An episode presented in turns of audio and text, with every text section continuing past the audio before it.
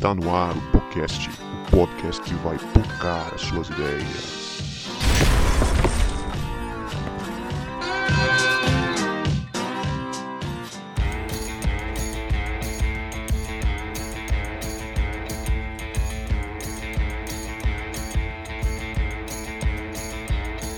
Para você que achava que a gente não voltava, a gente voltou. E este é o podcast, o podcast que vai focar as suas ideias. Meu nome é Guto e eu estou aqui com a Leia, que já passou perrengue missionário na carroceria de um caminhão. Gente, um fato muito verídico esse. Passei perrengue. Oh, Deus. Tem vídeos, tem imagens. Tem vídeos, tem imagens. E aí, pessoal, meu nome é Leia. Eu tô aqui com o Vinícius, que depois de passar tanto perrengue missionário na rua, aprendeu a orar de olho aberto e a reconhecer certos barulhos durante o culto. Verdade, verdade. Criança nem me incomoda mais na igreja. Perrengue missionário com Vinícius, criança chorando e baile funk é tranquilo na porta da igreja. Não é? Difícil é tiroteio. Não quis esparrar, né? Mas é isso aí, é o tiroteio. Fala galera, eu sou o Vini, tô aqui com o Samuca, que achava antes de ir pro Radical que perrengue era só quando dava microfonia naquela mesa de som lá do Andorinhas. Tá certo, é isso mesmo. Depois conheci o verdadeiro perrengue, mas valeu a pena. Samuel, estou aqui com a Gabriele, mais conhecida como Bibi, o perrengue em pessoa, a muda das figurinhas. Ai, Senhor. Eu vou convidado para o lugar certo. Vamos falar de muitos perrengues. Vamos lá. Sou a musa dos perrengues. Eu, meu nome é Gabriele. Estou aqui com Natália, que já passou muitos perrengues e passa até hoje por ter a minha cara, por ser igual a mim. Já passamos por muitos perrengues por sermos parecidas. Boa noite, Natália. Eu, eu achei que você ia falar que ela passa perrengue porque ela vai casar com um missionário. Eu também. Não vamos nos esquecer. Eu até pensei nessa, mas eu não falei, aí vem o Guto e manda. Tava no meu coração já para aceitar.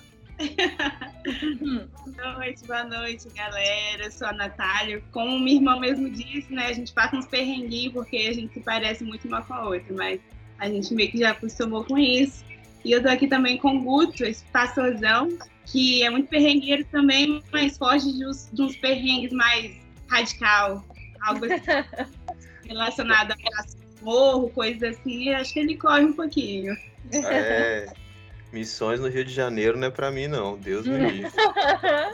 Pois é, é, galera. Estamos aqui com um episódio para contar história com essa galera aqui que tem muita disposição, galera muito massa, que a gente foi conhecendo aí pelos caminhos da vida. Estamos aqui com a- as missionárias Gabriele e Natália, que são irmãs, e o Samuel Werneck, o Samuca, que são missionários da Cristolândia, que são chamados de radicais, que daqui a pouco vocês vão conhecer um pouquinho mais cada um. Agora, podem dar um salve aí para os nossos ouvintes, fiquem à vontade. E aí, galera? Salve, rapaziada. Vamos radicalizar tudo. O bagulho é doido e o processo não é lento. Boa noite, gente.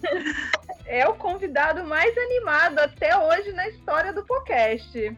Quero registrar. Ah, O cara, o cara tem ah, presença de palco, né? Quem Pô, o cara é irmão a... da Tata Werneck, o cara sabe fazer, pô. É isso aí, galera. Mas antes, fica aí com os salves e recados.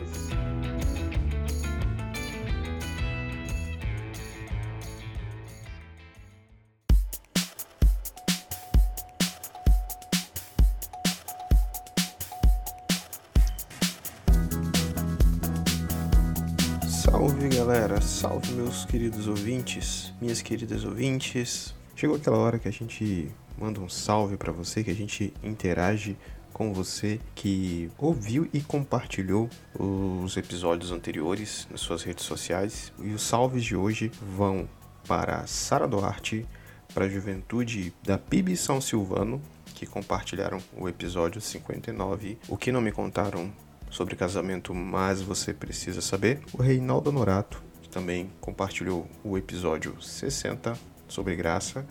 E o Vanderlei Lima, que está sempre ouvindo a gente e compartilhando também os nossos episódios toda vez que lança. E Vanderlei, breve nós queremos você aqui com a gente também, gravando mais um episódio. Que foi muito legal o episódio você participou com a gente. Então, um salve para vocês, meus queridos, que Deus abençoe ricamente a vida de vocês, que vocês continuem a compartilhar os nossos episódios que ajudam demais a gente. E eu queria agradecer desde já os nossos ouvintes, são os melhores ouvintes do mundo que estão sempre ouvindo a gente. É uma galera muito fiel. A gente estava olhando aqui as estatísticas dos nossos podcasts, dos nossos episódios, e tem sempre uma galera ouvindo a gente, sempre com frequência. Isso é muito massa. A gente fica muito feliz de saber que vocês estão aí ouvindo a gente. Embora não, não dê pra gente saber quem é todo mundo, né? Mais devagarinho a gente vai conhecendo e vai interagindo. Então a gente fica muito feliz de ter você ouvindo a gente aqui nesse singelo podcast que a gente faz de coração. A gente percebeu também que a gente não tem ganhado novos ouvintes, é sempre a mesma galera que está ouvindo ali, de acordo com as estatísticas. Então, eu queria fazer um desafio para você, queria pedir sua ajuda. Você que é nosso ouvinte fiel, que toda semana está ali no nosso feed, né? É, semana a gente posta o episódio raiz do podcast tradicional, como esse que você está ouvindo, e outra semana a gente posta um devocional né, lá no Poucas Palavras. Eu queria pedir a sua ajuda divulgando o podcast para alguém. Né? Se é alguém que ainda não tem costume de ouvir podcast, manda poucas palavras para ela, para essa pessoa, para ela ouvir, ser edificada com uma reflexão rápida, né, que ajuda demais. Ou você também pode compartilhar o episódio na íntegra. Manda o link para a pessoa, né, divulga nas redes sociais, que aí você ganha um salve também. Mas, enfim, compartilha com alguém, é, divulga nas suas redes sociais, ensine alguém a, a ouvir podcast, que você vai ajudar demais a gente, divulgando a gente, trazendo novos ouvintes pra gente, que a gente espalhar essa palavra para edificar a vida da igreja Brasil afora aí, tá bom? E você também pode nos apoiar financeiramente, se assim quiser e puder. Temos um Apoia-se, é um site de onde você pode doar qualquer valor a partir de dois reais para esse podcast. Basta você entrar em apoia.se barra podcast e aí você faz um breve cadastro lá e doa qualquer valor e, e você se tornando um apoiador, um parceiro do podcast, você está apto para entrar no nosso grupo secreto, grupo dos apoiadores do podcast. Ali a gente troca uma ideia, a gente continua as conversas que a gente inicia aqui nos episódios, outras discussões também, né? Joga uns memes lá e, enfim, dá uma zoada que é muito importante também. E é isso aí. Siga-nos nas redes sociais, podcast, pocando suas ideias. E também tem no YouTube, se talvez é, você conhece alguém que não está tão familiarizado com a mídia podcast, manda no YouTube o link para a pessoa. E é isso aí, galera. Agora aproveita esse episódio que tá cheio de perrengue engraçado para você dar algumas risadas e ser edificado com a gente também. Valeu.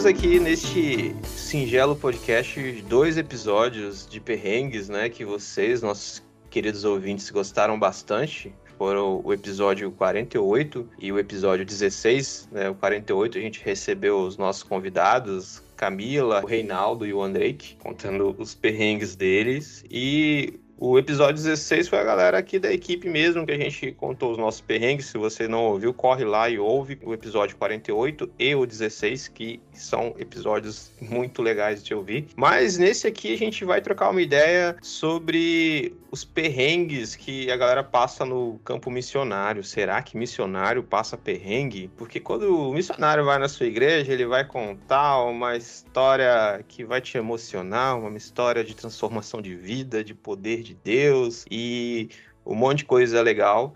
Mas o missionário não vai te contar os perrengues que ele passa. Talvez ele conte, né? Porque é legal também se ouvir os perrengues lá, mas o objetivo desse episódio aqui é a gente ouvir as histórias que não vão pro púlpito dos missionários. Então, eu queria trocar essa ideia com meus amigos aqui sobre os perrengues. E eu queria saber de vocês, pra gente começar, como é que foi que vocês se envolveram com missões? Como é que foi o sim de vocês para o chamado? Conta um pouco aí para nós. Bom, deixa eu começar então. Tudo começou nos embaixadores do rei. Essa sementinha plantada lá e aí só foi crescendo, crescendo, crescendo, mas tudo começou na embaixada. Acho que todo jovem batista, acho que isso é meio, meio genérico, todo mundo fala começou na embaixada, mas é.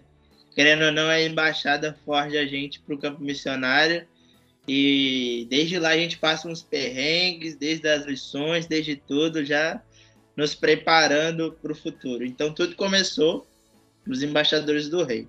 Eu fui crescendo, isso foi sendo confirmado. Sempre gostei muito de cuidar de gente. E cuidar de gente é algo que faz meu coração arder. E isso foi, fui crescendo, virei conselheiro, atuei um pouquinho com Miller na coordenação dos embaixadores. Isso. O, o lendário Miller, né? Exatamente, lendário Miller E aí fui crescendo e cada vez mais fui para o seminário. E aí, em dado momento, tomei a decisão de. Não, eu falo largar tudo, mas não é tudo, porque tudo é o que eu vivo hoje.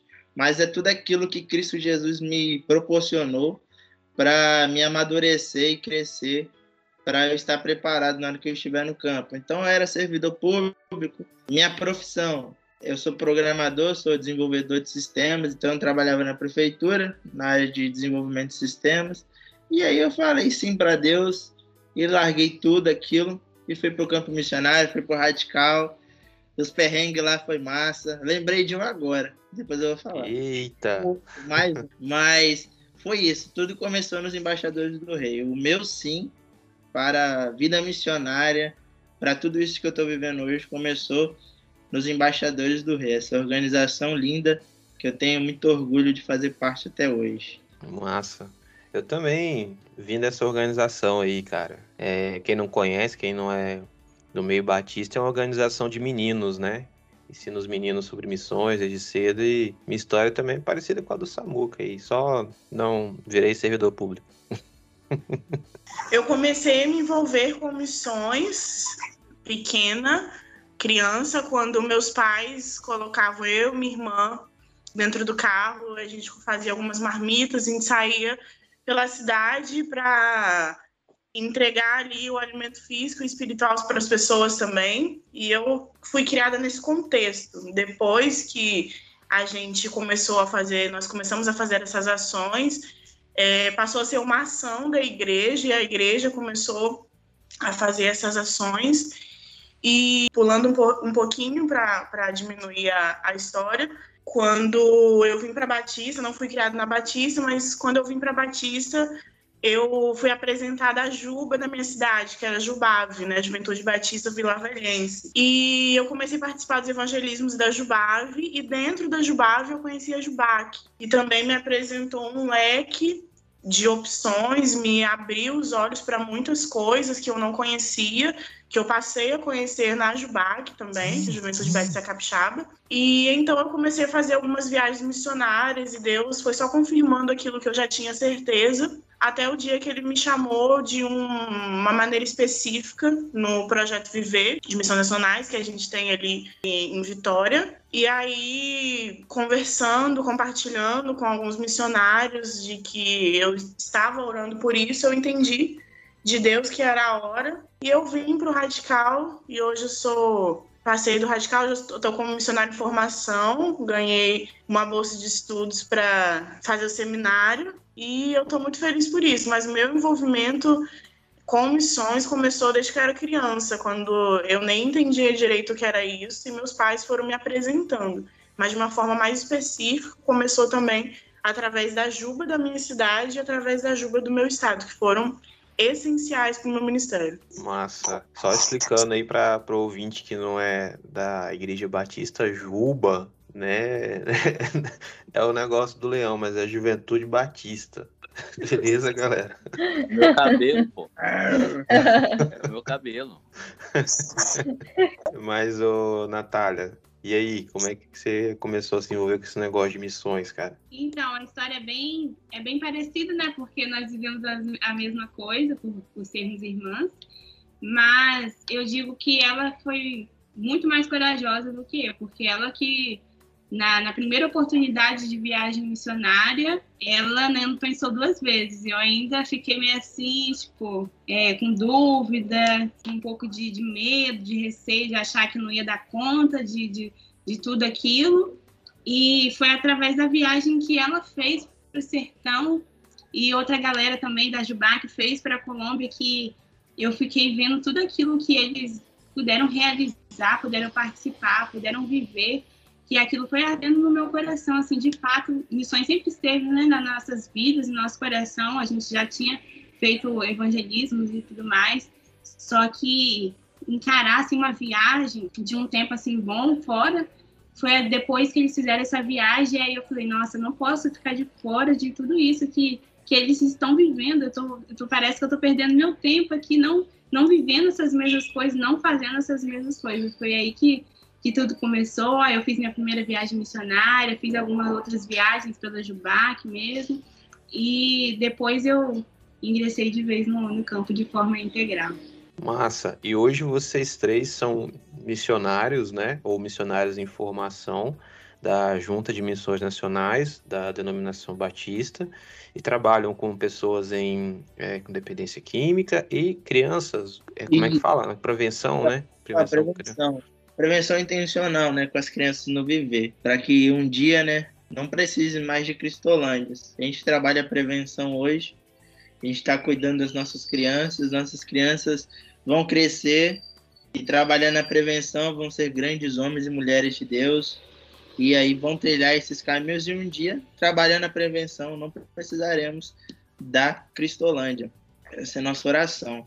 Para que a gente fazendo esse trabalho preventivo, a gente não venha acolhê-los, eles não venham ter a necessidade de, de estar numa Cristolândia, porque foram cuidados desde pequeno, foram ensinados e souberam fazer boas escolhas. Uma coisa que a gente frisa é as boas escolhas.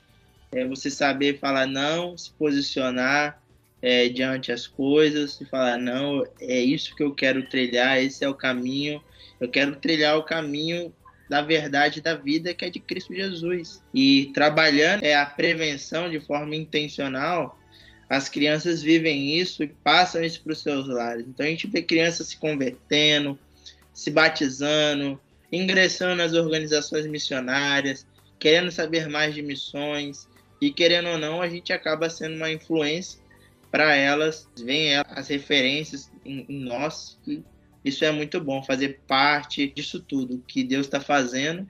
Muitas crianças ali do Viver de, Monte Sinai, eu conheci pequenininho. E Deus está me dando a graça de poder trabalhar com elas. Tem um dos meninos lá que, que a gente tem lá no Viver de Monte Sinai que eu peguei ele no colo. Então, com ele, eu falo com ele: com você é pouca ideia, irmão. Com você é pouca ideia. Você eu vou te tratar e você vai ser um grande homem de Deus, mano. Você vai ser influência para sua família, para o seu bairro, para tudo. Eu quero que você seja um grande homem de Deus. Essa é a minha oração.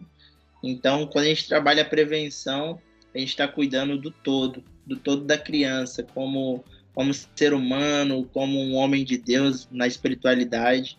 Isso é muito bom. Isso é muito bom mesmo. Trabalho de prevenção, trabalho preventivo. Muito bom, cara, muito bom. E perguntar para vocês, missionário passa perrengue? Vocês têm perrengue aí?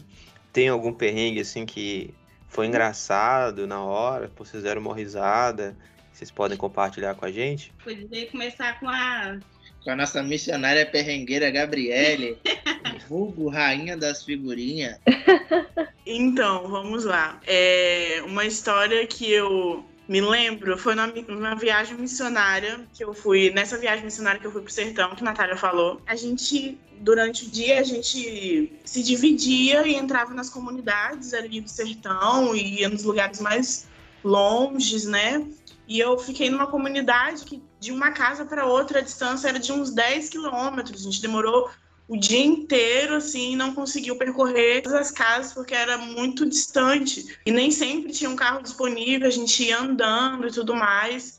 No E sol, aquele calor, mano, no sol do sertão. sol do sertão, aquela mar e aí, a gente, como a gente passava o dia nesses, nesses locais, a gente faz, nós fazíamos as refeições descansávamos depois do almoço na casa de um dos irmãos ali da, da comunidade mesmo. E como a gente estava num local que era bem precário, né, e as casas assim não tinham banheiros assim, as pessoas ou iam no quintal mesmo, a situação era bem precária mesmo. Aí eu cheguei e assim, senti um aperto, né, vontade de ir no banheiro. E aí eu falei assim, Deus, o que eu vou fazer? Aí eu peguei e perguntei, né, para dona da casa, onde eu poderia fazer minhas necessidades e tal, toda sem graça. Eu... Ela, ela falou, não, vem cá. Ela falou, vem cá, e me levou lá atrás. Ela falou, você pode fazer aqui mesmo, a gente vai fechar a porta da cozinha e ninguém vai te ver. Gente, Contemplando a natureza, irmã. Fica à vontade. Adubando casa era todo cercado. E naquele cercado tinha porco, tinha cabrito, tinha bode. Gato, tudo. Ela me colocou ali, fechou a Adubando tudo, bebê. terminada. que a gente te traz de volta. Gente, eu fiquei assim, primeiro porque eu acho que uns, uns segundos olhando para aquele tanto de bicho, criando coragem para fazer alguma coisa. Mas eu tava muito apertada, peguei e fiz. E era ali mesmo no chão. Falei, Senhor, que. E o pé todo sujo, que na- ali tava no meio dos porcos, tinha uma parte que tinha lama e poeira ao mesmo tempo. E aí eu, eu fiquei assim, numa situação precária. Mas eu pensei, né, quando- à noite, quando eu chegar, vou tomar meu banho, vou tomar assim, o melhor banho da minha vida. Aí no final da tarde, a gente, na final da tarde não, à noite, a gente convidava as pessoas para este local onde a gente estava, que era a casa de algum irmão, e ali a gente fazia um culto para todo mundo. Aí o pessoal vinha, o interessante é que o pessoal era muito distante, mas o pessoal vinha andando no final da tarde, o pessoal já começava a chegar e tal. E a gente fez o culto. E eu pensando no, no banho que eu ia tomar à noite, né? Aí, quando a gente saiu de lá, e a Kombi do projeto vinha, buscava a gente para levar a gente de volta para a base aonde a gente ficava. Quando a gente chegou na base, quem disse que tinha água para tomar banho? Maravilha! Você já não gosta, né? Excelente. tudo que eu passei. Eu vou dormir sem banho. Eu peguei, achei lá com o pessoal, alguém tinha lenço umedecido que usava pra limpar o rosto e tirar maquiagem. Eu falei, não sei nem porque você trouxe isso pro sertão, me empresta isso daqui. Mas banho de lenço umedecido. E eu finalizei este dia tomando um banho de lenço umedecido. Mas graças a Deus, antes de de manhã, a água já tinha chegado, eu tomei banho. Eu lavei o meu cabelo, gente, saiu laranja. Saiu laranja, sinceramente. Eu, eu me senti assim, bem sujinha, mas tudo certo. Gente, que história, meu Deus! Ficaram lindas, vai ver as fotos, lindas. Teve foto do decorre. Aham. Então, deixa eu falar. As minhas são duas. Uma delas, eu fiquei muito sem graça. Eu fiquei muito sem graça. Ela, é- ela é bem simples, mas eu fiquei muito sem graça. Eu tava na Cristolândia e antes a gente tinha os facilitadores e eles, eles ficavam mais próximos de nós no, no andar, de dormir no mesmo andar. E aí tinha um dos facilitadores lá que ele tinha uma foto da esposa. Aí eu falei, ah, comecei a trocar ideia com ele, conversando. Aí ele me mostrou essa foto. Eu falei, cara, sua mãe é bonita, né? Aí ele, não é minha. Caraca, que vacilo, o incontornável. Eu acabei de, de, de estragar tudo. Eu falei, ah, cara, muito, muito bonito sua esposa, tá bom? Eu falei, nossa. Eu falei, caraca, por que que eu falei? Cara, calado. É a mulher do cara, né? Meu, aí, uma outra envolve Kombi. E o que, que aconteceu? É, teve uma época. Missão, missão sem Kombi não é uma missão de verdade, cara. Tem É. que ter, tem que ter Kombi, cara. Todo missionário sempre tem uma história com a Kombi. Ai, mas beleza, essa história da Kombi foi a seguinte. Naquela época que tava tendo. Aconteceu aqueles BO ali na Leitão da Silva, que os caras estavam descendo para fazer o que tinha que ser feito.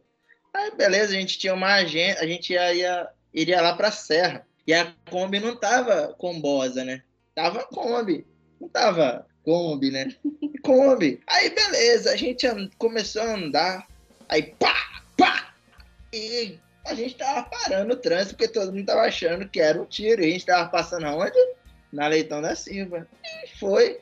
Aí a Kombi foi, andamos, buscamos uma galera. Aí na reta da penha, na chuva, o que, que ela inventou de fazer? Parar. Aí tá eu e um outro missionário lá empurrando aquela Kombi, começou a dar tiro, vindo na gente, pá. Aí tinha que, tinha que empurrar e pular ao mesmo tempo. Aí beleza. Aí ela pegou o tranco na reta da penha, aquele caos. E beleza. Aí fomos andando, chegamos na serra. Eu lembro como se fosse hoje. Tinha um senhorzinho saindo é, da empresa, já era noite já. E só tava ele com a bicicletinha dele, coitado. Eu adoro aquele cara. Que aí, na hora que a gente tava passando a rua deserta, a Kombi, pá, e ele, pum, perna pra quem Aquele cara, ele não montou na bicicleta, ele correu com a bicicleta. Nossa, foi como se não houvesse amanhã. E, e esse é um dos perrengues que a gente passou com o Kombi, foi isso. Empurrar em pleno fluxo intenso da reta da penha na chuva, a Kombi dando aqueles pipocos e a gente quase matando um senhor já de idade.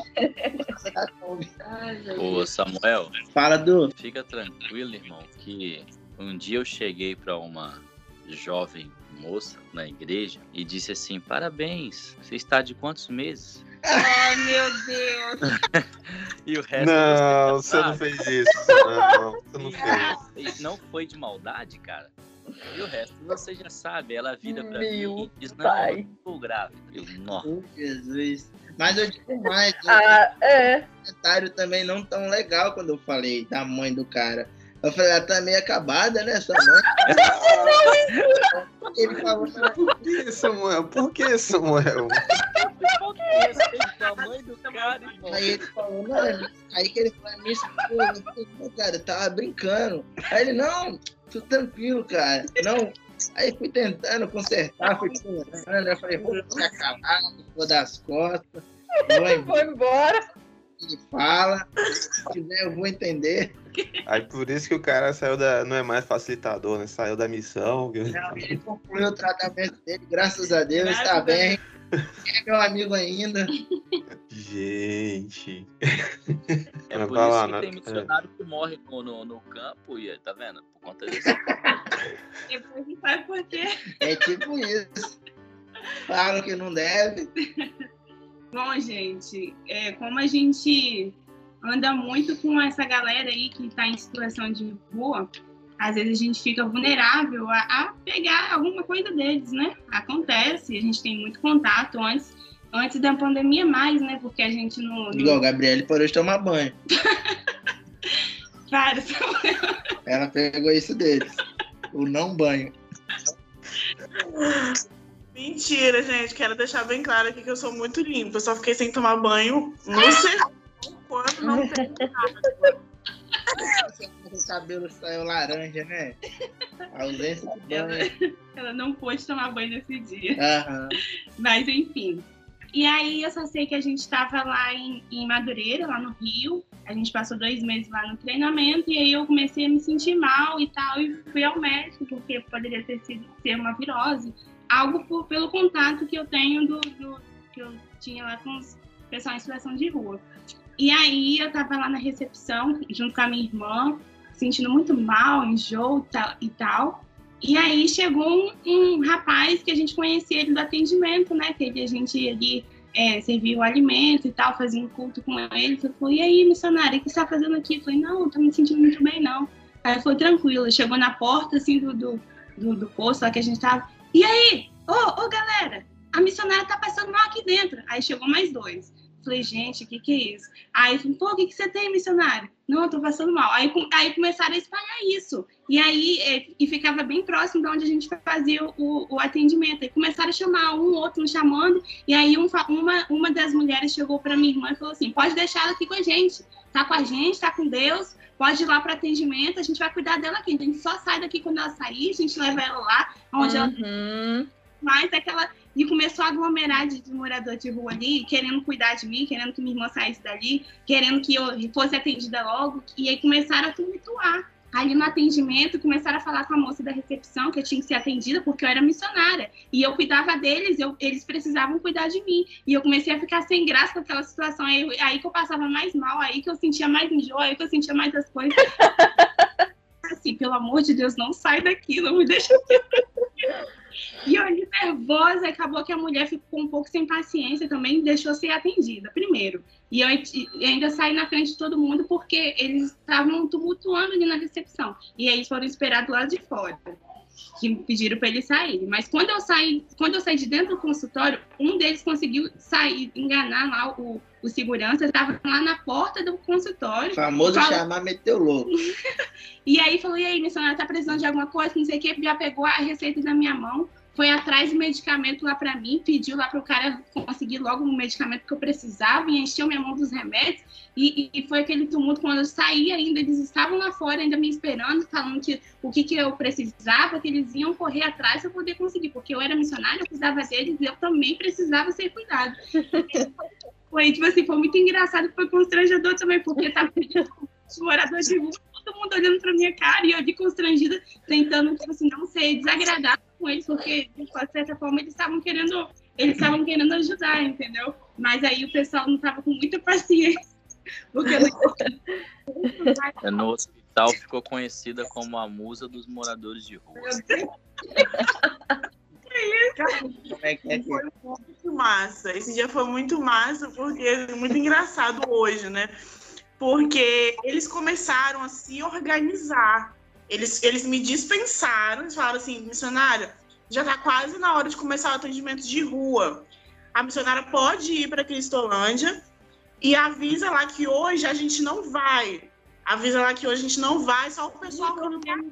E a gente vai fazer uma escala. Eu vou ficar aqui agora, mas fulano, fulano vai ficar comigo.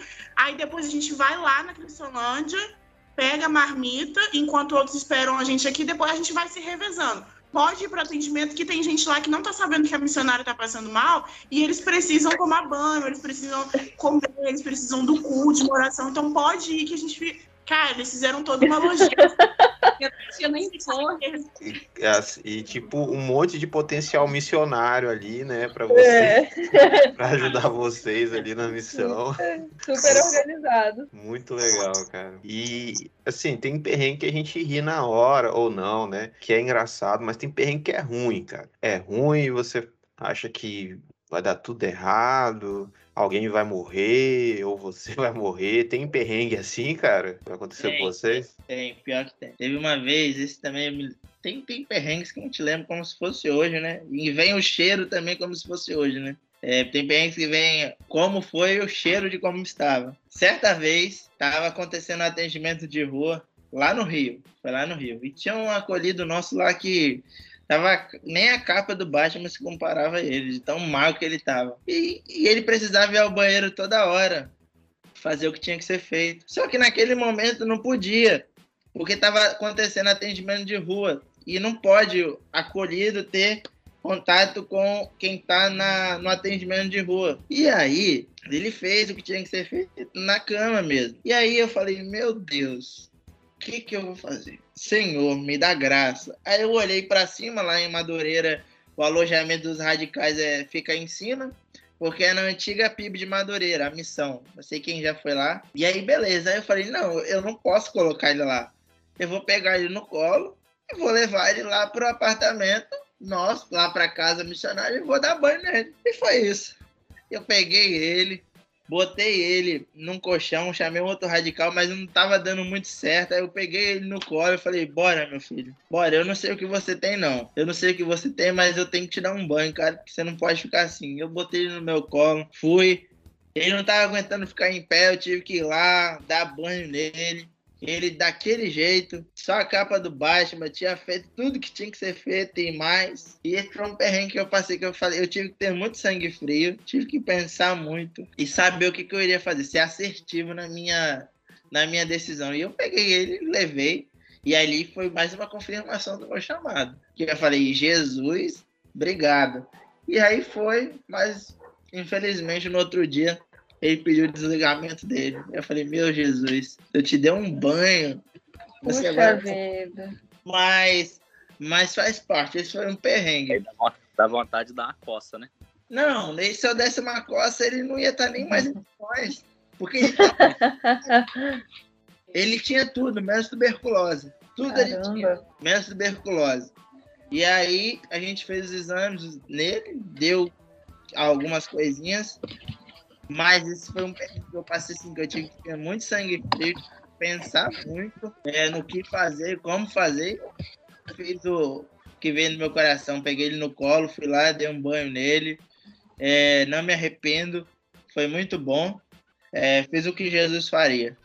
A gente também ficou preocupado, É. né? Com a situação da saúde do, do rapaz, de Samuel contrair alguma coisa, né? Porque a situação dele estava realmente muito precária, mas nessa, nessas horas a gente Nem Malbec gente- deu jeito em mim. a gente pensa muito assim na situação da pessoa. Cara, se eu não fizer, eu tô aqui para fazer. Se eu não fizer, quem é que vai fazer, entende? Então, nessas horas a gente pede Deus para que proteja mesmo e a gente faz o que tem que ser feito. Mas foi, foi, foi. Apesar de tudo, foi legal a experiência, mas foi uma experiência assim, que eu tive que pensar muito. Muito assim, em um curto espaço de tempo, porque estava acontecendo atendimento de rua, o mau cheiro, por causa que ele fez o que tinha que ser feito. Você de casa tá ligado do que eu tô falando já. Tinha que tava tomando conta do quarto e ele não poderia ficar sem, ele estava muito fraco, a pele dele estava bem bem ruinzinha, então se ele assasse poderia virar algo, alguma ferida. Eu falei, cara, só vem. Só vem, levei ele lá em cima, dei um banho nele, é, e foi muito bom. Foi muito bom. Apesar de tudo, foi mais uma confirmação de Deus para esse ministério tão lindo. E a gente só pode viver isso se a gente estiver no campo. Então fica já a dica. Massa. Ô, Gustavo, eu tenho. Deixa eu contar duas histórias. Eu sei que é, é a prioridade dos meninos aí, mas eu lembrei de duas histórias legais que eu vivi. É, uma, eu estive, que ele falou da, da, da missão da Cristolândia, eu estive na Cristolândia de São Paulo. e Eu fiquei cinco, sete dias lá como missionário, né, como voluntário. Foi muito engraçado. Inclusive, o Lodemir, que vocês conhecem, foi um dos caras que, que, que tentou me trollar lá, no bom sentido, porque eles juntaram a gente lá e viram assim, pô, eu, pastorzinho, Marcelo Gordinho e o Davi Barbudinho, eles pensaram assim: esses caras vieram de longe, eu vou colocar eles, vou colocar eles aqui no banheiro masculino, na hora do banho. Por que será que eles fazem isso com a gente, né? Por que será? Foi o banheiro. Primeira coisa, coloca, me colocaram no banheiro. Só que, irmão, eu fiquei os quatro, de terça a sexta, os quatro dias no banheiro, eles não me tiraram do banheiro. E foi muito legal porque, tipo assim, e o Marcelo ficou também, só o Davi que depois foi pra cozinha porque precisou de alguém lá.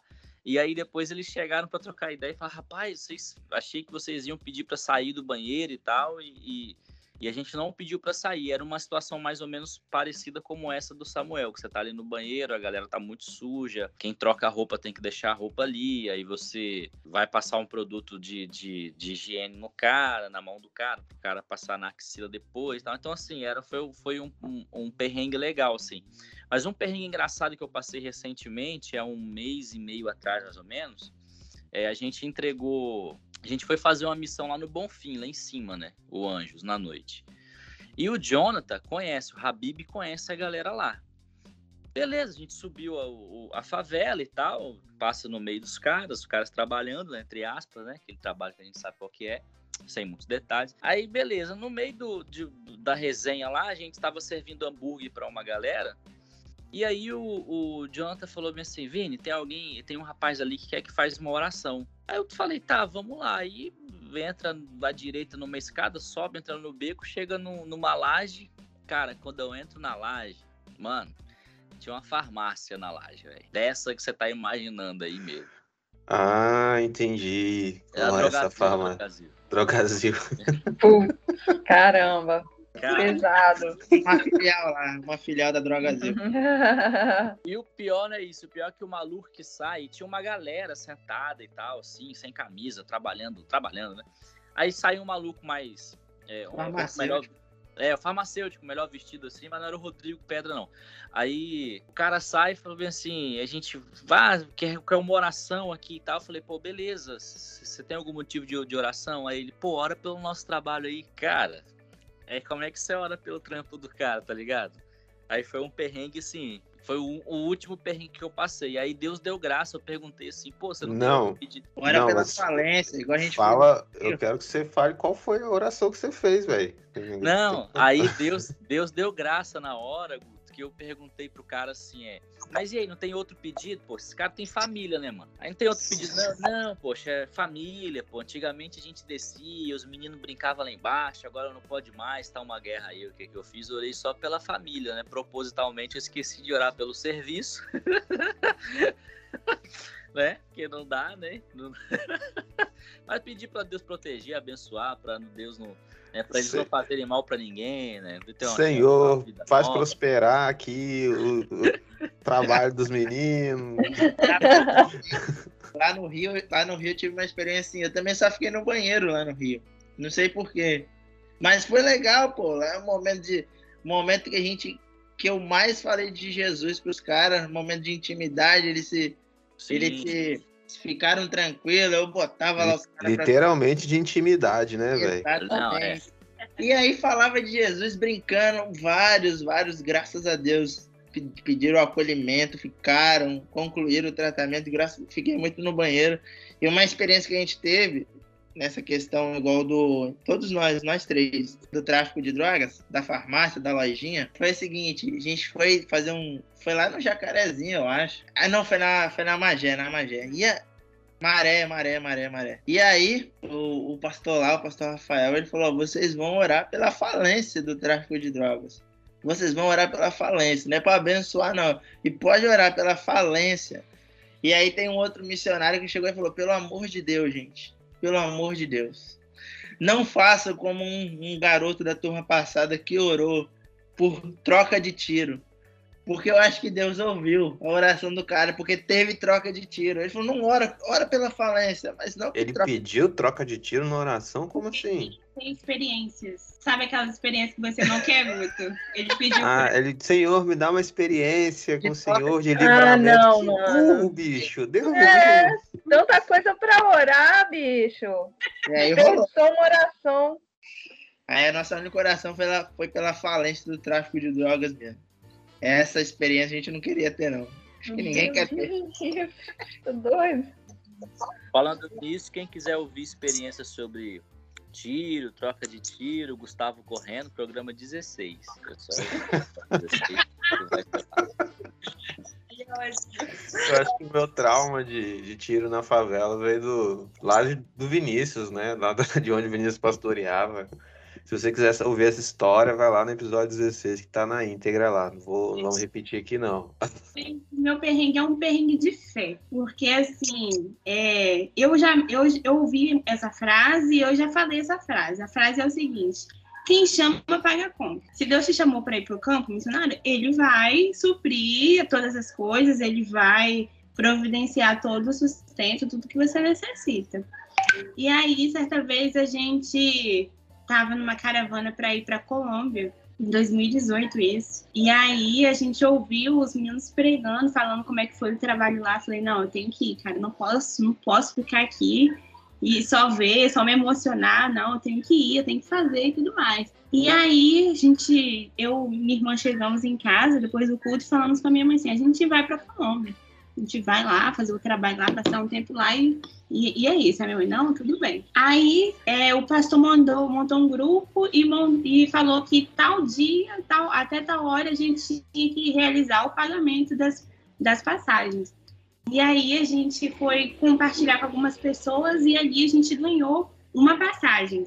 A gente, nossa, glória a Deus, uma passagem. A gente tinha um lema: vai todo mundo. Ia todo mundo, ou ia todo mundo, não ia ninguém.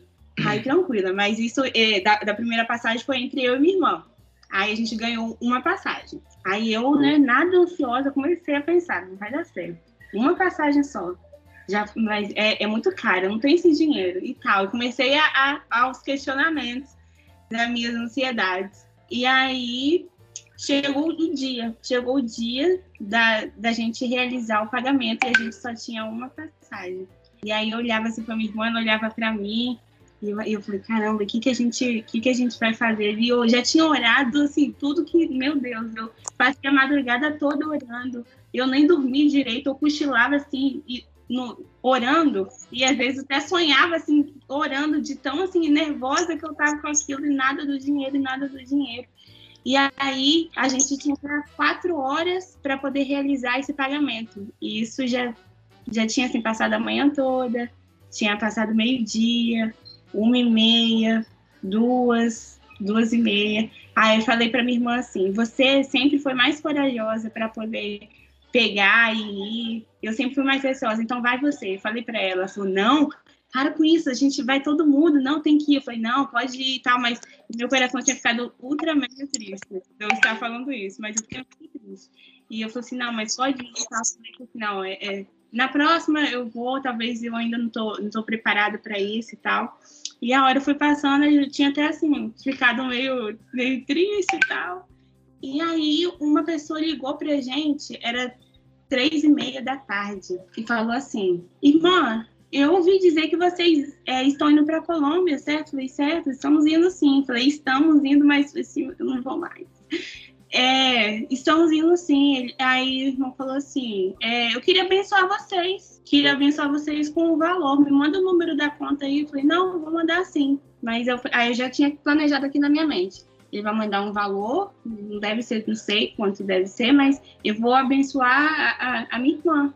Vou dar esse dinheiro para ela, que aí fica para as próximas etapas que precisam é, realizar o pagamento. Quando eu fui olhar o extrato, era o valor exato do, do, da passagem que eu precisava pagar. Exato, gente, R$3,31 eu olhei. E aí eu fiquei desesperado, falei, a gente tem que ir agora no banco, e a gente correndo, tinha que ir no banco para poder é, pagar, e aí o mais próximo que tinha é, era um pouquinho, um pouquinho distante, aí a gente correndo, meu pai, acho que meu pai nunca correu tanto, a gente no carro. Já. Já tô aqui já. Já. já. Ele correu, Já, já. que já, porque meu pai é, ele é policial, então com certeza ele já correu. A RP cantava. É. E aí a gente chegou assim correndo, literalmente entrando correndo lá para poder pagar e a gente conseguiu realizar o, o, o pagamento assim às quatro horas certinho na hora que, que tinha que realizar. É um perrengue de pé, mas pra, foi para Deus, assim, Deus me, me, ensinando a ter mais fé nele, acreditar mais nele. A Leia sabe que eu falei para as crianças no Viver nessa semana sobre fé. E foi através, Leia, através do, desse perrengue que eu passei, para exercitar a minha fé, que, eu, que Deus me deu aquela dinâmica da sementinha de, de mostarda. E aí, através disso, que Deus me deu essa dinâmica de entregar a semente de mostardas para todo mundo que me ajudou a chegar até a, a Colômbia nessa viagem missionária, para poder eles entenderem que foi através do grãozinho de fé, né, usando como simbolicamente, de cada pessoa que eu consegui chegar até essa viagem missionária. Então, foi um perrengue de fé esse que eu, que eu passei, que eu sempre, sempre me recordo muito bem disso. Ai, que lindo. Ai, com esses perrengues eu choro, gente. Ai, que emocionada. Muito legal mesmo. Muito bom saber desses, desses bastidores, assim. É um perrengue, né? Difícil, um momento difícil que eu passei. Foi nessa viagem que nós fomos para Colômbia em 2018.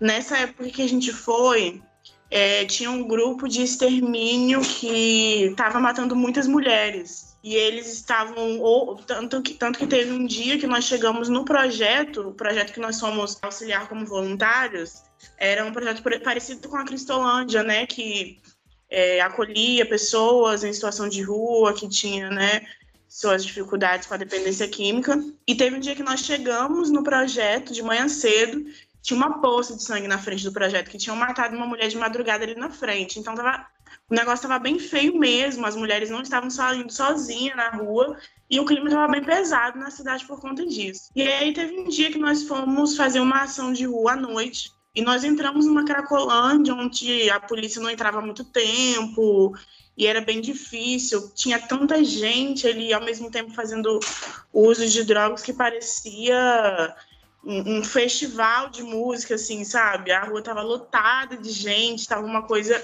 horrível. Eu nunca tinha visto uma situação daquela. E aí, no meio, a gente se organizou bastante, né? Antes de sair, ensaiamos tudo direitinho. É, nós fomos com os missionários locais, né? Que já conheciam a área e, e eles falaram: qualquer, qualquer sinal que a gente fizer, todo mundo pega e sai, mas sem fazer estardalhaço, porque a gente não pode também né, fazer muito tumulto. E aí nós fomos. A gente chegou lá, a gente estava entregando o alimento, e ali a gente orava junto com as pessoas, a gente ia trocando uma ideia tal, conversando. E teve uma hora que alguns missionários que estavam perto de mim, eles deram uma distraída, né? na verdade não foi uma distraída, eles estavam conversando com, com outra pessoa assim do lado. E eles meio que ficaram de costas de mim, não estavam me vendo. E aí passou um cara que eu não entendi até agora, foi um grande livramento que Deus me deu. Passou um cara, me puxou pelo braço e saiu correndo comigo. E eu falei, pronto, vim pra Colômbia pra morrer. Aí eu peguei, só olhei para trás. Quando eu olhei para trás, o Reinaldo Honorato, que o pessoal deve conhecer, ele foi até o cara me puxou de volta. Aí o cara ficou olhando, olhando assim para ele, aí ele entende, o cara entendeu que, Reina, que eu tava junto com o Reinaldo. Aí o cara foi e me soltou. Mas foi muito. Gente, eu tremi tanto, eu tremi tanto, tanto, tanto. Mas foi um perrengue bem difícil, bem difícil, porque eu sabia como é que estava a situação da cidade. E aí, do nada, um cara pegou e me puxou pelo braço e saiu correndo comigo no, no, no braço. Eu fiquei muito assim, sabe? Aí o pessoal também tirou o olho da gente mais durante a noite, né? Mas graças a Deus deu tudo certo, mas foi um grande perrengue, foi um grande livramento. Que isso, cara. Vocês que fazem essas viagens missionárias, vocês vão para o estrangeiro passar perrengue, né? Deus me livre. Guto, tem, tem, mais um perrengue, tem mais um perrengue que Bibi passou aqui em terras brasileiras, na Cristolândia, hein? Ah, qual... ah, não, mas esse, esse perrengue. Qual é o perrengue que você tá falando? A cabeleireira lá da Cristolândia. Ah, mas esse perrengue foi um perrengue engraçado. Já passou esse daí, mas, mas eu vou contar aqui rapidinho. Pode, Guto? Pode. Pode. Então, então é... a gente estava no atendimento de rua, né, antes da pandemia. A gente recebia as pessoas dentro da Cristolândia. Ali elas tomavam banho, faziam refeição e tudo mais, e a gente fazia um culto com elas, né? E ali a gente estava tendo uma, uma atividade diferente com eles, e nessa atividade eu peguei o celular e fui tirar uma foto do missionário que estava na frente, né, da programação e tudo mais.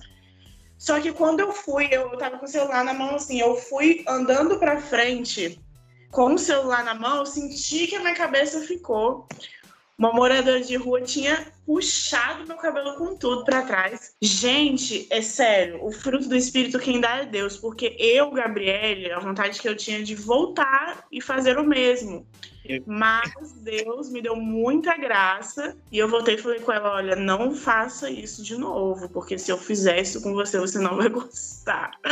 Aí eu falei assim, gente, o que que. Gente, eu, eu, eu cheguei a me assustar na hora que eu tava andando, minha cabeça ficou. A mulher puxou meu cabelo e ela ainda ficou rindo. E nos outros dias, quando ela, ela ficou de marcação comigo, nos outros dias, quando ela continuou indo, ela olhava, ela olhava pra minha cara, ela já começava a rir. Eu falei, cara, o que, que eu fiz pra essa mulher? E ela olhava Até pra mim. Ela quis passar, né? Oi? Até piolho ela quis passar, né? Vou te passar um pouquinho de piolho. É vou passar um pouquinho do olho que eu tenho. E ela ficou de marcação comigo. Eu falei, meu Deus do céu, mas foi um perrengue assim que hoje os missionários que estavam lá, né? Eu assisti de camarote tudo, lógico que eu intervi, mas aquele dia eu falei, nossa, Gabriele vai pegar essa mulher. Eu conheço Gabriele. Mas aí eu fui, tirei a mulher de perto, depois Gabriele, com toda a delicadeza do mundo. Se você encostar no meu cabelo, eu vou fazer pior no seu. Mas assim, graças a Deus deu tudo certo. Mas ela ficou de marcação. Eu não sei porque ela viu meu cabelo, que ela queria puxar meu cabelo, ela queria colocar piolho em mim e ficou de marcação. E ela... desse jeito. E pra quem tem cabelo black, pegar piolho, gente, é só raspando. Só raspando. Isso sim foi uma ameaça. Isso Aqui, agora, agora eu vou tirar uma onda. Agora eu vou tirar. Bibi, a gente, a gente que tem o cabelo black, Ah, a gente não gosta que mexe no nosso cabelo. É, a gente Caio, que tem o cabelo black não gosta. Não gosta que mexe. eu daqui a dia no tenho cabelo pra ter. Então, Eu também não tô com inveja, ninguém vai poder mexer no meu cabelo. Pois Sim. é, galera. Vocês falaram, contaram os perrengues aí. Eu queria perguntar pra vocês, que mesmo com todo esse perrengue, algumas vergonhas que já passaram aí, vale a pena ser missionário?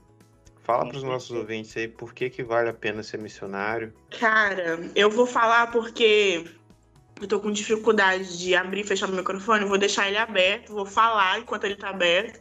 E depois a gente vai vendo o que, que vai acontecer. É, vale muito a pena ser missionário. Eu me lembro do versículo que Paulo diz que eu já não dou mais valor à minha vida, portanto, contanto que eu cumpra, isso, contanto que eu cumpra o meu propósito, né? Aquilo pelo qual eu fui chamado. E a sensação é essa. Eu, eu, me, eu me vejo muitas vezes assim com as nossas acolhidas, né? E, e os meninos também com os acolhidos, como mães e pais. Sabe aquela mãe que tá com aquela bebê recém-nascida? Que ela ali troca a criança várias vezes, dá banho e arruma, a criança tem que estar igual uma bonequinha perfeitinha, assim, toda arrumadinha. Você não tá nem aí se você tá toda descabelada. A mãe, geralmente, algumas mães ficam assim, né? As mães ficam, não importa o jeito que tá, mas se o filho tá todo arrumado, tá tudo certo, então tá ótimo. E às vezes eu me sinto assim, sabe? É claro que a gente se cuida também, a gente tem o cuidado missionário, mas a gente não dá valor mais a muitas coisas que antes pra gente, assim, nossa, se não acontecer isso, eu vou morrer, vou ficar triste. Hoje em dia a gente vai abrindo mão dessas coisas e vale muito a pena só pelo fato de quando a gente vê uma pessoa que antes morava na rua, que antes estava aprisionada mesmo, porque as pessoas elas é, não somente fazem uso da droga, mas elas estão ali aprisionadas e é só Jesus mesmo para libertar elas dessa escravidão. É uma escravidão. Então, vale muito a pena ser missionário pelo fato de a gente ver as pessoas sendo resgatadas. Eu não sei nem explicar para vocês qual é a nossa sensação quando a gente vê uma pessoa, sabe, subindo degrau em degrau, quando a gente está aqui morando junto com elas e a gente vê elas deixando para trás algumas coisas, algumas atitudes, algumas manias e deixando o velho homem morrer e a nova criatura nascendo. É maravilhoso. Eu não sei nem expressar em palavras qual é o nosso sentimento quando a gente vê isso. E de tudo que a gente faz, o que vale a pena ver as pessoas sendo transformadas. O que vale a pena é ver as pessoas caminhando junto com você em direção ao céu. Né? O que vale a pena realmente é ver a transformação da vida das pessoas ver como elas chegaram e ver como elas estão saindo. E ter a certeza, eu, a gente que está aqui, a gente tem absoluta certeza que quem faz tudo isso é Deus. A gente tem, tem, tem dia que nós, como missionários, estamos em crise, mas a gente vai lidar com a crise dos nossos acolhidos. Não tem em lugar nenhum isso teria como dar certo se Jesus não estivesse no barco. Né? Então, assim, o que hoje, para mim, faz valer a pena realmente é, é, primeiro fazer a vontade de Deus, até porque nem sempre você vai resgatar uma pessoa e a pessoa vai ali até permanecer até o fim. Às vezes você vai entrar numa caracolândia, você vai se deparar com uma pessoa que já esteve acolhida com você, mas está ali novamente, o que é muito triste. Mas se de todas essas pessoas, é como diz, né? Uma alma vale mais que o mundo inteiro. Se de todas essas pessoas eu chegar lá no céu e encontrar pelo menos um acolhido, uma pessoa que esteve conosco aqui, já valeu a pena, sabe? E eu sei que, mesmo que alguns é, é, não tenham sido resgatados, né? Não tenham feito essa escolha aí de, de, de aceitar a Cristo, de querer essa, essa nova vida. É, eu creio muito no versículo que diz que o nosso trabalho no Senhor não é vão, né? E às vezes, quando a gente chega aqui no início, a gente fica naquela ânsia, não, todo mundo tem que sair da rua, todo mundo tem que ser transformado, não. Aí um aluno pede para sair, para ir embora, para desistir do tratamento, a gente fica enlouquecido, a gente quer fazer de tudo para que a pessoa, né? Mas assim, a gente faz conforme a nossa força, a gente entende isso, né? E a gente fica muito feliz em fazer parte de tudo isso. Eu sou completamente realizado no meu ministério por fazer a vontade de Deus e entender que foi para isso que Deus me fez nascer. Então, para mim, eu só tenho privilégios em ser missionário, não tem, não perdi nada. Tem gente fala assim: "Ah, o que foi que você deixou para trás? O que foi que você perdeu?" Eu não perdi nada, porque igual o Samuel falou, o, tu, meu tudo está aqui hoje. meu, a, a minha vida está em cumprir o propósito de Deus para minha vida. E saber que eu estou fazendo isso me faz uma pessoa totalmente realizada. Eu, eu tenho os meus sonhos, tenho as coisas que eu, que eu almejo, mas se eu não tiver de verdade, eu, eu vou permanecer feliz, porque eu já, já me sinto plena em alegria por fazer tudo isso. Tem, tem gente que, que acha que é história, isso é história de missionário, mas não é, porque realmente esse é o nosso sentimento. Quando a gente vê, às vezes a gente chega na agenda tudo descabelado, tudo doido, mas quando a gente chega lá na, na, na frente da igreja, a gente vê todos os acolhidos no coral lindo da Cristolândia, ah, não tô nem aí se eu, se eu não deu tempo de passar maquiagem, se não deu tempo de me arrumar. Eles estão lindos lá na frente, é isso que importa. Então, assim, só, só tenho a ganhar mesmo. Eu sou muito feliz, só tenho. Só ganhei em ser missionário. Se você tá na dúvida, pelo amor de Deus, sai de cima do muro, vem logo pro lado de cá.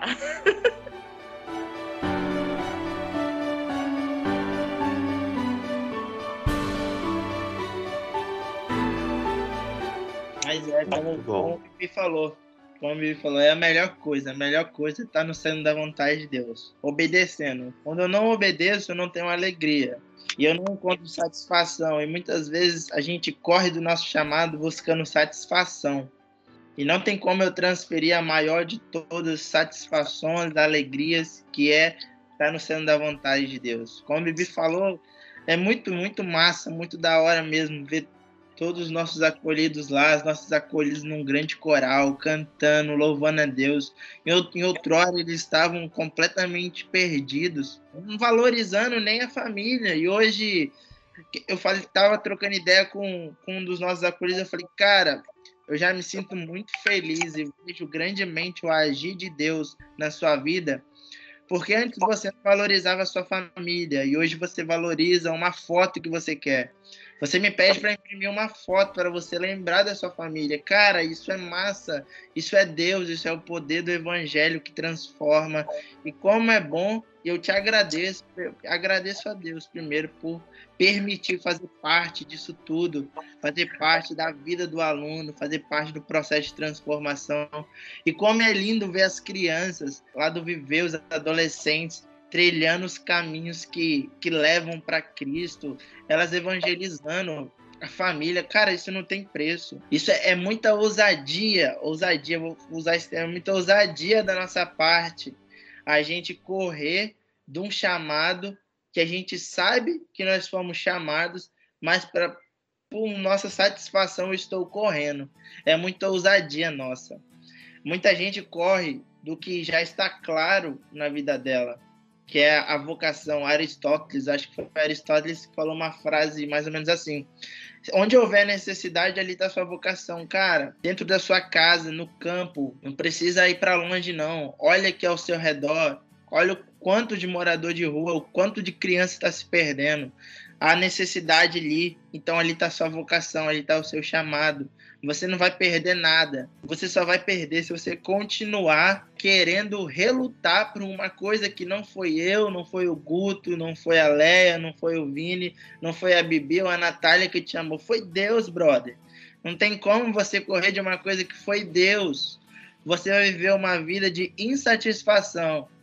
E sinto dizer, se você permanecer com essa ousadia de correr disso que Deus está te chamando, quando você tiver um filho, você vai querer que ele viva isso, que você não viveu.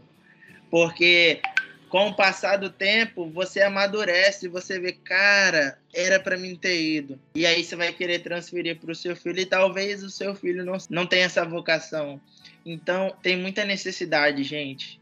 E como é bom andar no centro da vontade de Deus. Obediência traz alegria. Em Deuteronômio 28, fala pra gente que a gente só é abençoado quando a gente obedece, quando a gente resolve escutar a voz de Deus. Deus ele fala com a gente o tempo todo e às vezes a gente quer algo extraordinário para a gente aceitar o nosso chamado.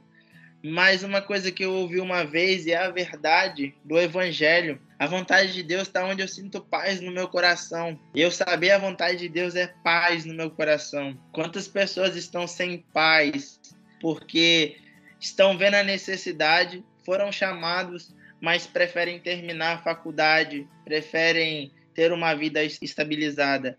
Quando eu busco estabilidade, eu me afasto um pouco da dependência de Deus. E essa frase é bem real. O pastor Eber Aleixo falou isso. Porque quando eu busco a estabilidade, eu estou buscando a minha força, do meu jeito. Mas igual eu e Natália, a gente vai casar em outubro. Graças a Deus e para a glória de Deus, nossa casa está completa praticamente. E a gente está no campo, porque o centro da vontade de Deus faz com que as bênçãos de Deus sejam derramadas sobre as nossas vidas. Não é uma troca, mas é obediência. Deus honra os filhos obedientes, assim como um pai honra o filho obediente. Quando o filho obedece, o pai, ele abençoa com algo, faz algo. Cristo faz da mesma forma conosco. Então, galera que está ouvindo a gente, presta atenção nessa boa ideia que eu vou dar para cada um de vocês. Todos vocês sabem do chamado de vocês, do, das lutas de vocês, do que vocês estão relutando. Vocês sabem a necessidade. Tem crianças precisando de vocês. Tem vidas precisando de vocês. E Cristo Jesus pergunta onde estão os nossos, os meus filhos, para poder cuidar dessa gente. Então, galera, o tudo a gente só vive no centro da vontade de Deus. O resto é as demais coisas. Cristo pede para a gente buscar primeiro o reino dele e a sua justiça. Então, não corra do chamado, porque não tem como correr. Senão, a gente vai viver uma vida insatisfeita. Então, a gente precisa escutar a voz de Deus, ser canal de bênção nas, na vida das crianças, gente. Tem muitas crianças precisando do nosso cuidado, da nossa atenção, do nosso tempo. Gente, eu creio que tem muitos vocacionados que estão ouvindo a gente e que estão lutando ou se relutando. Não relute. Se permita e permita que Deus faça a obra através da sua vida e em sua vida. Então, como o Bibi falou, gente, é gostoso. Apesar de todos esses perrengues, é maravilhoso. O apóstolo Paulo fala em Efésios para a gente encontrar propósitos e oportunidades até nos dias maus. Então tudo tem um propósito. Hoje eu sei lidar. Aquele momento que eu tive que tomar uma decisão rápida de dar o banho no cara, hoje me fez saber que, que eu tenho que fazer aquilo porque Jesus faria aquilo. E quando nós falamos sim, nós estamos sendo Jesus na vida de muitas pessoas. Nós somos evangelhos vivos que a gente prega com as nossas vidas.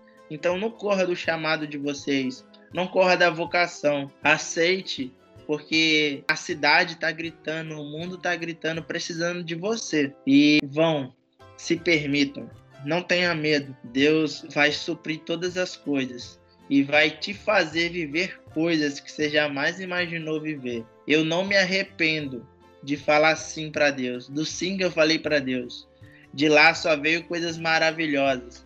Às vezes a gente até tenta correr, mas mesmo assim, quando a gente corre, falta algo dentro de nós. Isso não é legal. Quando eu sinto esse sentimento de faltar algo, quer dizer que não está completo. Então a gente só consegue completar isso tudo sentindo paz no coração e essa paz só vem através de Deus e nesse caso através de Deus e da obediência a uma ordem que ele fez para todos nós. Então obedeça. Não é uma sugestão, é uma ordem. Cristo Jesus quando te chama, quando me chamou, quando chamou o Guto, a Leia, o Vini, a Bibi, a Natália, ele não deu uma sugestão, ele deu uma ordem mas às vezes a gente corre das ordens. Então não corra, viva o melhor de Deus. Não fique de fora de tudo que Deus está querendo fazer na vida de tantas pessoas usando a sua vida. Esse é o melhor de Deus. Para a gente completar a boa obra da pregação do Evangelho, como Bibi falou em Atos 20, 24.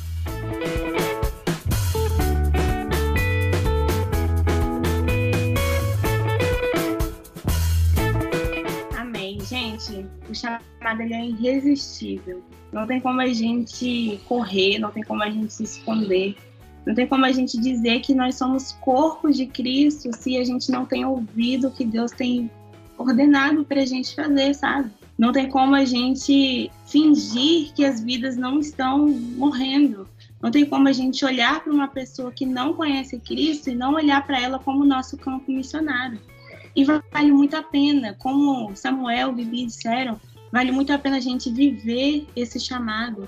Uma vez eu ouvi de um pastor missionário que vocação é quando um problema do mundo tira o meu sono. E eu não posso só não dormir ou perder o meu sono por algum problema que está acontecendo no mundo. Eu preciso fazer algo por isso.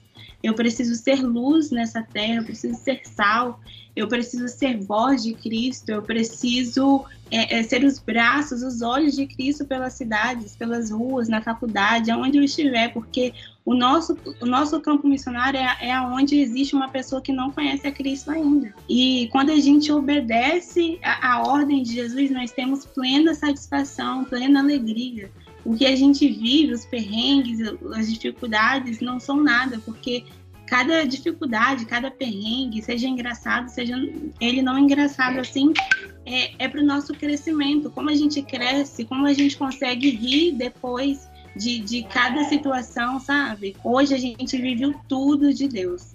Hoje a gente vive é, o que Deus quer para nossa vida e por isso nós somos felizes. E por isso nós temos plena satisfação em Cristo Jesus. Nós somos eternamente gratos porque Deus nos chamou e por ter obedecido. Eu sou muito, assim, medrosa. Eu sou muito medrosa, eu sou muito cagona, sabe, Guto? Não, não, é só você não que tem medo, eu tenho muitos medos, gente. Vocês um dia pararem para conversar comigo, vocês vão ver. Primeiro, pela minha dificuldade de falar em público. Eu tenho muita dificuldade de falar em público. Eu tenho muita dificuldade de, de, de falar para grandes pessoas. É Uma coisa é eu sentar aqui com uma pessoa e conversar. Agora, me coloca na frente de, de uma igreja para falar. Eu falo, mas só eu e Deus sabemos como que eu fico. Mas até nisso Deus ajuda a gente. É, eu, Deus mostrando que não somos nós que fazemos nada. nós somos apenas instrumentos na mão dele. E ele que faz a, a, o rolê todo acontecer. Ele é o dono da obra, sabe? E eu, eu falo assim por mim mesma. Eu ganhei muita coisa, não material, mas como, como eu cresci muito como pessoa no campo missionário eu ganhei Samuel que está apontando para ele. Eu ganhei, eu ganhei, Deus me deu o Samuel nesse, nessa caminhada missionária. A gente se conheceu através de missões. E, e, foi através desse nosso chamado que, que a gente vem crescendo junto e agora a gente a gente vai casar. E como que Deus tem cuidado da gente nos mínimos detalhes. Então, gente, é aquela frase que eu falei quando eu estava contando um perrengue de fé. Quem chama, paga realmente a conta. E às vezes a, o recurso, o socorro, não vai vir na hora que a gente quer, mas na hora que ele, que ele achar que nós precisamos. Eu precisava do, do dinheiro para poder fazer um, a missão que ele me ordenou, mas ele mandou três e meia, sendo que eu tinha que pagar quatro horas. E, e, isso Deus me ensinou muito. E isso eu consigo, depois disso, eu consigo, eu consigo compartilhar isso com outras pessoas. E toda vez que a minha, minha fé dá uma balançadinha, Deus me, me traz à memória essa situação. Porque Ele nunca deixou nada faltar. Ele nunca deixou a gente, a gente passar por necessidade. Pelo contrário, Ele tem sustentado muito as nossas vidas. Então, gente, a gente precisa muito mais assim de oração do que de água para beber. A gente precisa muito mais é, é, é, de oração, de, do, do, do, apoio dos irmãos como missionários que estão de forma integral. E para vocês que não estão de forma integral, entendam que você é um missionário porque você tem Cristo no seu coração. Então, vamos fazer o que ele nos ordenou. Vamos dar continuidade a essa missão que não parou lá nos 12. Essa missão precisa dar continuidade através das nossas vidas.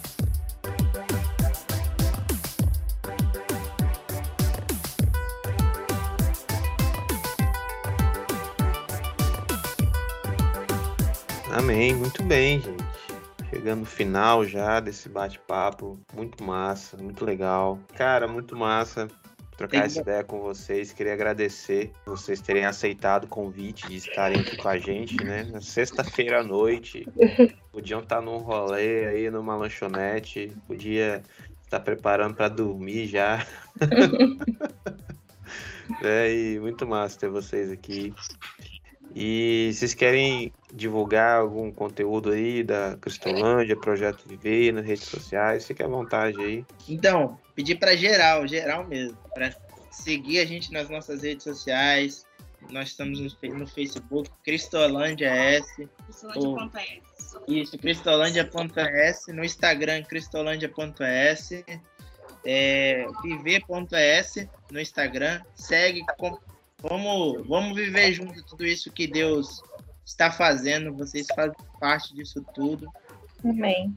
E vamos viver a única esperança que é Jesus. Jesus é a nossa única esperança. Nossa campanha está chegando, está bem pertinho nossa campanha de missões nacionais. E vamos viver essa esperança. A carreta do sertão está chegando, vai dar uma passadinha aqui em Vitória. Ela já saiu de lá, atender a nossa galera do sertão.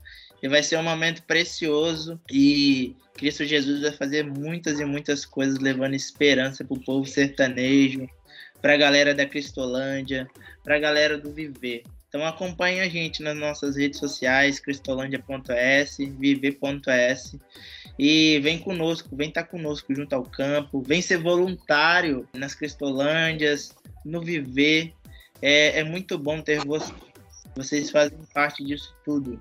Amém? Para a galera que não conhece, a gente está com o projeto Viver Agora lá em Maruí, na igreja do pastor Marlon. A Leia está aí caminhando com a gente, o Guto tem sido benção, gente, acompanhar as crianças daquela região. E se você quiser fazer parte desse, desse momento, parte desse, dessa missão, venha com a gente nas quintas-feiras, de 8 às 11 da, da manhã. E à tarde também, na quinta-feira, de 2 às 5, e temos também ao sábado amanhã. Então, cola lá com a gente para parte dessa missão. E faz mais um desafio. Imagina só se toda a Igreja Batista tivesse um projeto Viver.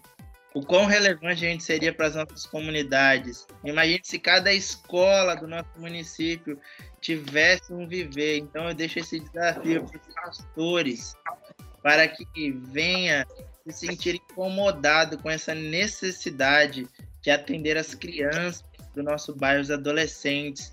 Então, imagina só, gente, vamos sonhar junto isso tudo, vamos viver isso junto. Vamos ter um viver em cada escola, em cada igreja. Pode ser que tenha um espacinho lá na igreja que dá para ter um viver. Vamos. Hoje o, o gestor do, do Viver é o nosso pastor Caio e a missionária Hélida. Entre em contato com eles, manda um inbox lá no, no Instagram.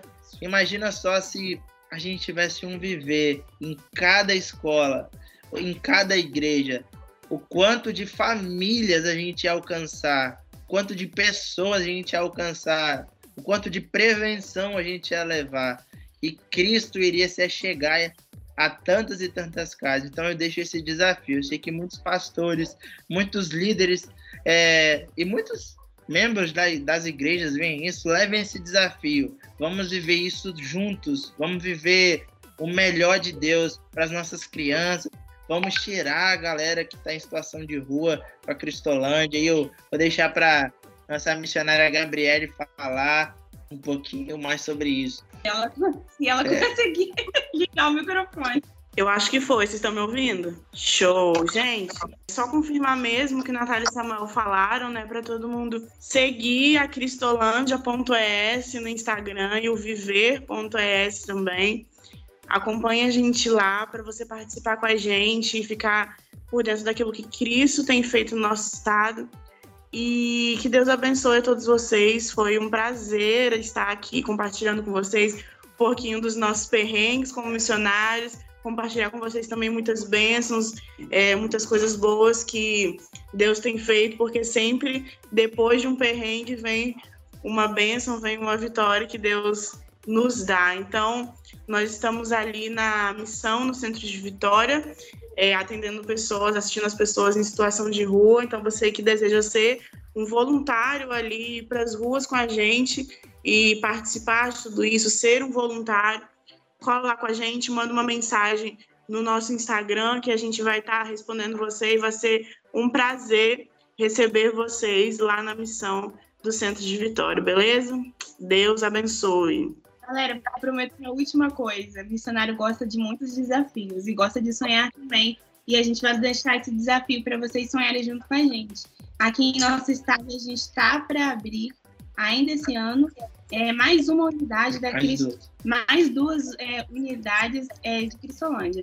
É, uma masculina lá em Linhares e o Sonho de Mãe. O Sonho de Mãe vai acolher não somente a mulher que tem a dependência química, mas também a, os filhos que estão junto com elas, porque muitas das vezes elas não têm aonde deixar essas crianças para poder é, seguir com o tratamento. Então, nós estamos com esses desafios e esses sonhos aqui para o nosso estado, e o desafio para vocês é para vocês orarem junto com a gente e sonhar esse sonho que nasceu do coração de Deus. Amém. Valeu, gente. Muito, muito bem, gente. Poxa, valeu mesmo. Quero agradecer vocês estarem com a gente aqui. E Vini, Leia, bora despedir dos nossos ouvintes. Bom, é isso aí, galera. Espero que vocês gostaram. Foi muito bom ouvir os perrengues, mas também ser muito abençoado com a palavra de vocês, que tem perrengue, tem luta, mas também tem os agrados, né?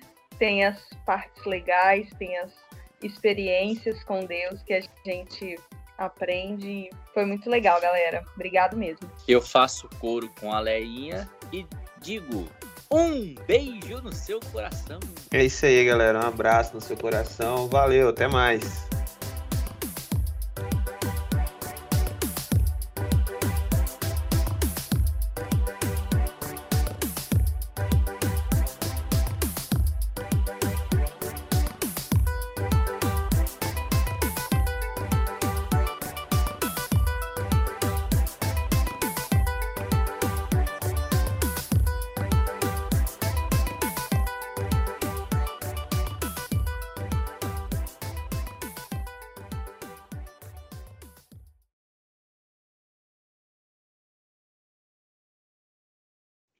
Ô, Bibi, você tá. Tem que me desmutar. Bibi, ela tá nesse perrengue né, a noite toda. Já. Conta esse perrengue, por favor. Se antes de contar qualquer um, você conta esse de não saber desmutar o, o mistério do botão do Skype. Pior que eu não consigo também desmutar ela aqui. Enquanto ela tenta, eu gostaria de lembrar o pessoal que a Leia casou no dia 23 de novembro de 2019. Nós não esquecemos essa data. Faz, vai fazer o quê? Dois anos esse ano? Vai fazer São dois anos, dois anos. né?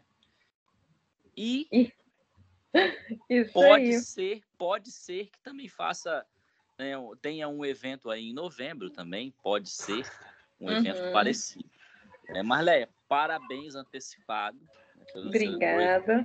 E é uma data, a data do seu casamento com o Erlon é uma data. O Erlon, Vinícius, ele comprou uma camisa comemorativa para esse evento, cara. Assim, do, do- do dia do casamento deles, né? Uhum. Certo, certo. Tem, tem. Tem dois convidados no, nas costas, assim. O convidado faz, fazendo gol no meio de dois argentinos. Me enganou. Falou, ai, comprei uma camisa que tem a data do nosso casamento atrás. Falei, ai, que lindo, Ney! Nossa! Chegou aqui, era negócio de jogo de Flamengo. Não, mas você tem que valorizar. Ele não esqueceu a data do casamento.